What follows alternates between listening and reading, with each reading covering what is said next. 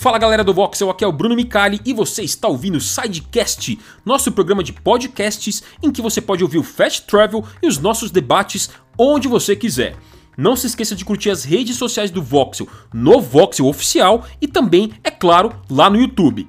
Muito obrigado a todos pela audiência e pelo carinho e um grande abraço.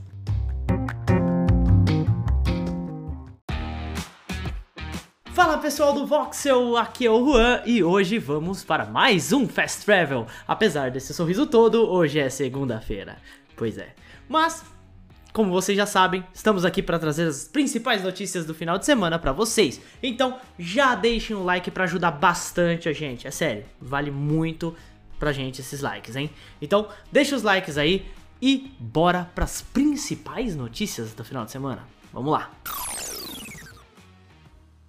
Bom, pessoal, e vamos começar com notícia boa então. Isso porque um diretor do Xbox confirmou que nem todos os jogos que vão ser lançados este ano já foram mostrados. Então, podemos aguardar boas novidades para o Xbox ainda em 2021. Pois é. Bom, o diretor de gerenciamento de programas da Xbox, Jason Ronald, falou em um podcast chamado The Iron Lords. Ele falou o seguinte: Eu vi muitas coisas internamente e estou muito animado para que vocês todos vejam ainda este ano. Então, ele falou isso no programa e um dos uma das perguntas que fizeram para ele durante o podcast foi qual aspecto técnico do Xbox Series X terá mais impacto nos novos jogos. E ele respondeu o seguinte: Nós ainda estamos arranhando a superfície do que essa nova geração pode oferecer. Então, vamos esperar coisas bem interessantes por aí, gente. Agora, bora para a próxima notícia. Bom, pessoal, e no final de semana a Microsoft deu outro passo importante para fechar de vez a aquisição da ZeniMax. Caso vocês não se lembrem, a Microsoft anunciou que, compra, que a compra da ZeniMax no ano passado por 7,5 bilhões de dólares. Não é pouca coisa não, tá, gente? É dinheiro pra caramba. Enfim, a Microsoft criou então uma subsidiária dentro dela chamada Vault, uma referência aí aos jogos da série Fallout. É, a Vault vai, é que vai cuidar de todas as coisas aí da parceria, não, né? Da, do novo estúdio, né? Vai ser um novo estúdio dentro da Microsoft que vai cuidar dos jogos da Bethesda, da id, enfim. A ZeniMax é composta por vários estúdios, tá? Muita gente fala sobre Bethesda, Bethesda, Bethesda, mas a ZeniMax tem vários estúdios, gente. Tem a id Software, tem a Tango Gameworks, tem a, a Machine Games, a Arcane, né? A Arcane que é de Dishonored, a Machine Games de Wolfenstein, Tango é The Evil Within. Então tem bastante coisa aí dentro dessa, dessa compra. Por isso o valor é tão exorbitante. Então vai ser mais do que Fallout e Elder Scrolls. Continuando, é, foi dado um passo importante nesse último final de semana, pois a Comissão Europeia e os Estados Unidos aprovaram a compra. O que que acontece? Quando uma compra grande assim é feita, é analisado para ver se não tem nenhum tipo de problema, tipo é, monopólio ou alguma aquisição que não pode ser feita, esse tipo de coisa, tá? É, problemas de competição, né, livre comércio, essas coisas. Então essas comissões eles analisam a compra e vê que tá tudo certo ou não.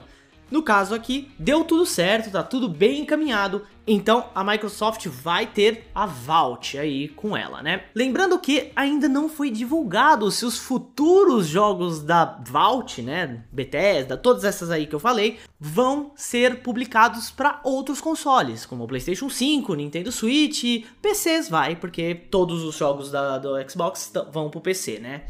Então, resta aí saber por mais informações no futuro. Vamos aguardar. E mais uma vez caímos na pegadinha do malandro. Pois é, isso porque um usuário do Twitter nesse final de semana, conhecido como Senhor Zemari, publicou uma foto, né, um, um print, uma, na verdade uma foto da TV dele, mostrando uma versão de PlayStation 5 de Bloodborne.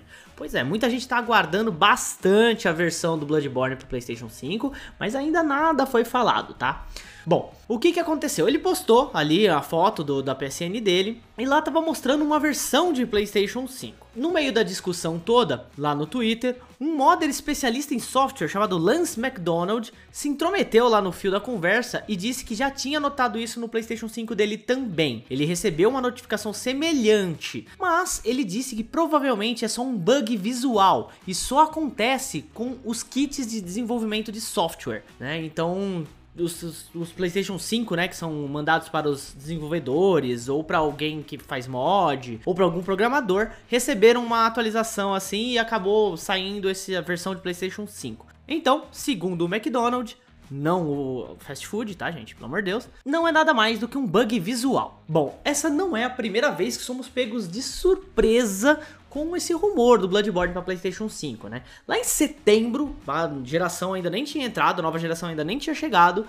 É, a FENAC francesa havia listado o jogo numa, na, no seu varejista, né, nas listas de games para PlayStation 5 que iam ser lançados junto com o console. Porém, a lista foi mudada rapidamente, mas o estrago já tinha sido feito. Vamos ter que esperar mais. E esse foi o nosso Fast Travel desta segunda-feira, dia 8 de março. Feliz Dia Internacional da Mulher para todas as mulheres que nos assistem. Na verdade, não só as que nos assistem, para todas as grandes mulheres desse mundo.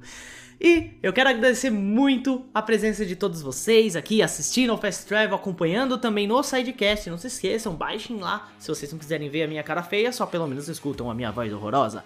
Então, mais uma vez, obrigado e não se esqueçam de deixar o like aqui embaixo, ativar o sininho para vocês saberem tudo o que acontece no mundo dos games no Fast Travel. Eu sou o Juan, vocês podem me seguir nas redes sociais que estão aqui embaixo. Eu vou ficando por aqui e até a próxima.